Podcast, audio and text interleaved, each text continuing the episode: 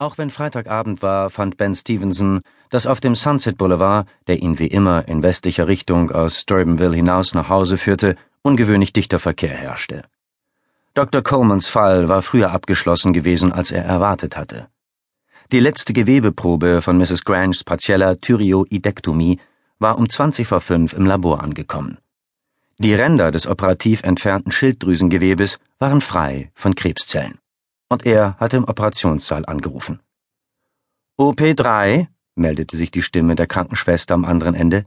Marsha, ich bin's, Dr. Stevenson. Kann ich bitte mit Dr. Coleman sprechen? Oh, hallo, Dr. Stevenson, antwortete sie. Einen Moment, ich stelle Sie laut. Nach einer kurzen Pause war Dr. Colemans Stimme zu hören. Über die Freisprecheinrichtung klang sie fern und blechern. Wie sieht es aus, Ben? Die Resektionsränder sind sauber, Todd, erwiderte er. Von meiner Seite sieht es gut aus. Okay, erwiderte der Chirurg. Das ist alles, was ich heute für Sie habe. Ich mache jetzt Feierabend. Feierabend. Das war immer eine gute Nachricht. Und erst recht an einem Freitag, wenn das Highschool-Baseball-Team seines ältesten Sohnes einen Wettkampf hatte. Thomas hatte die Saison als mittlerer Außenfeldspieler begonnen. Doch sein kräftiger Arm hatte die Aufmerksamkeit seines Trainers erweckt und Thomas hatte schnell bewiesen, dass er auf dem Wurfhügel eine noch größere Bereicherung für die Mannschaft war. An diesem Abend würde er als Werfer zum Einsatz kommen. Das Spiel war für sechs Uhr angesetzt, und Ben hatte nicht die Absicht, es zu verpassen. In den folgenden zehn Minuten hatte Ben im Labor klar Schiff gemacht. Als er überzeugt war, dass alles in Ordnung war, hatte er seine Jacke genommen, die Tür hinter sich abgeschlossen und war zu seinem Auto gegangen.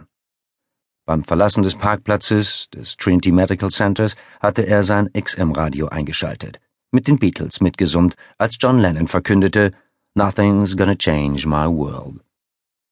Er passierte den John Scott Highway, und während er sich Wintersville näherte, begann der Verkehr zu stocken. Ben war vor 13 Jahren mit seiner Familie aus Pittsburgh in diese Kleinstadt gezogen. Susan hatte er während seines Medizinstudiums an der Loyola University in Chicago kennengelernt. Sie hatten gleichzeitig ihren Abschluss gemacht und es beide hinbekommen, ihre weitere Ausbildung im University of Pittsburgh Medical Center absolvieren zu können. Ben hatte sich auf Pathologie spezialisiert, während Susan sich für Allgemeinmedizin entschieden hatte. Am Ende ihres ersten Jahres heirateten sie. Es gab eine kleine Feier mit den engsten Familienangehörigen und ein paar Freunden. In der darauffolgenden Woche erkundeten sie wandernd und per Kajak einen guten Teil der ländlichen Gebiete des Bundesstaates New York. Es war tatsächlich Susans Idee gewesen, bevor sie wieder zurückkehrten zu ihrer anstrengenden, nervenzehrenden Arbeit als Assistenzärzte. Die Woche hatte ihnen genau das geboten, was sie brauchten, nämlich ungestörte Zeit, die sie ausschließlich miteinander verbringen konnten, fernab von den ununterbrochenen Anforderungen und Aufregungen, die die Ausbildung im Krankenhaus mit sich brachte. Es hatte sich gut angefühlt, ihre Körper zu trainieren, die mangels Bewegung bereits erste Erschlaffungserscheinungen aufwiesen. Die frische Luft und das zartgrüne Blattwerk hatten ihre Sinne belebt, und sie hatten begeistert Zukunftspläne geschmiedet. Die Nächte waren, soweit er sich erinnerte, meistens wolkenlos gewesen, und sie hatten sich fast jeden Abend unter den Sternen geliebt, bevor sie sich unter den dünnen Nylonschutz ihres Zeltes zurückgezogen hatten. Am Ende der Woche waren Bens empfindliche Körperregionen mit Mückenstichen übersät. Susan war nach der Reise schwanger gewesen, was sie jedoch erst sechs Wochen später bemerkt hatten. Neun Monate später wurde Thomas geboren. Es war eine schwierige Zeit für sie gewesen, so früh in ihrer Ehe. Die Phase als Assistenzarzt war natürlich nicht gerade der ideale Zeitpunkt, um ein Baby großzuziehen und das Krankenhaus endete die anstrengenden Dienstzeiten auch nicht einfach nur aus dem simplen Grund, dass es zu Hause einen drei Monate alten Schreihals gab, der versorgt werden musste. Keiner von ihnen beiden hatte Familienangehörige in der Nähe, und Susan brachte es einfach nicht übers Herz, Thomas im Anschluss an ihren sehr kurzen Mutterschutz in eine Krippe zu geben. Letztlich beschloss sie, ein Jahr auszusetzen, um Zeit für das Baby zu haben, was sich im Rückblick für sie alle als gute Entscheidung erwies. Zu seiner Rechten passierte Ben jetzt die Canton Road und wurde sich einen Augenblick zu spät dessen bewusst, dass er hier besser abgebogen wäre, um einen Teil des Staus zu umfahren. Der Sunset Boulevard, der inzwischen in die Main Street übergegangen war, war die Hauptverbindungsstraße zwischen den Städten Steubenville und Wintersville. Zwei kleine Flecken auf der Landkarte des Mittleren Westens. unmittelbar am Westufer des Ohio Rivers. 80 Kilometer östlich lag Pittsburgh und etwa 240 Kilometer westlich Columbus. Abgesehen von ein paar kleinen Ortschaften, die auch nicht mehr Einwohner hatten als Steubenville oder Wintersville, sondern eher weniger, gab es zwischen den beiden Städten nicht viel. Jedenfalls bestimmt nicht genug, um einen derart dichten Verkehr zu rechtfertigen. Was einer der Gründe gewesen war, aus denen sie Städten wie Chicago und Pittsburgh den Rücken gekehrt hatten. Muss ein Unfall sein, dachte Ben. Und diesem Stau nachzuurteilen, ein schlimmer. Das kam natürlich ungelegen und war lästig. Und für einen Moment ertappte er sich dabei, dass er sich auch noch aus einem anderen Grund über einen etwaigen Unfall ärgerte. Ein Unfall, der einen derartigen Stau verursachte, könnte Todesopfer gefordert haben.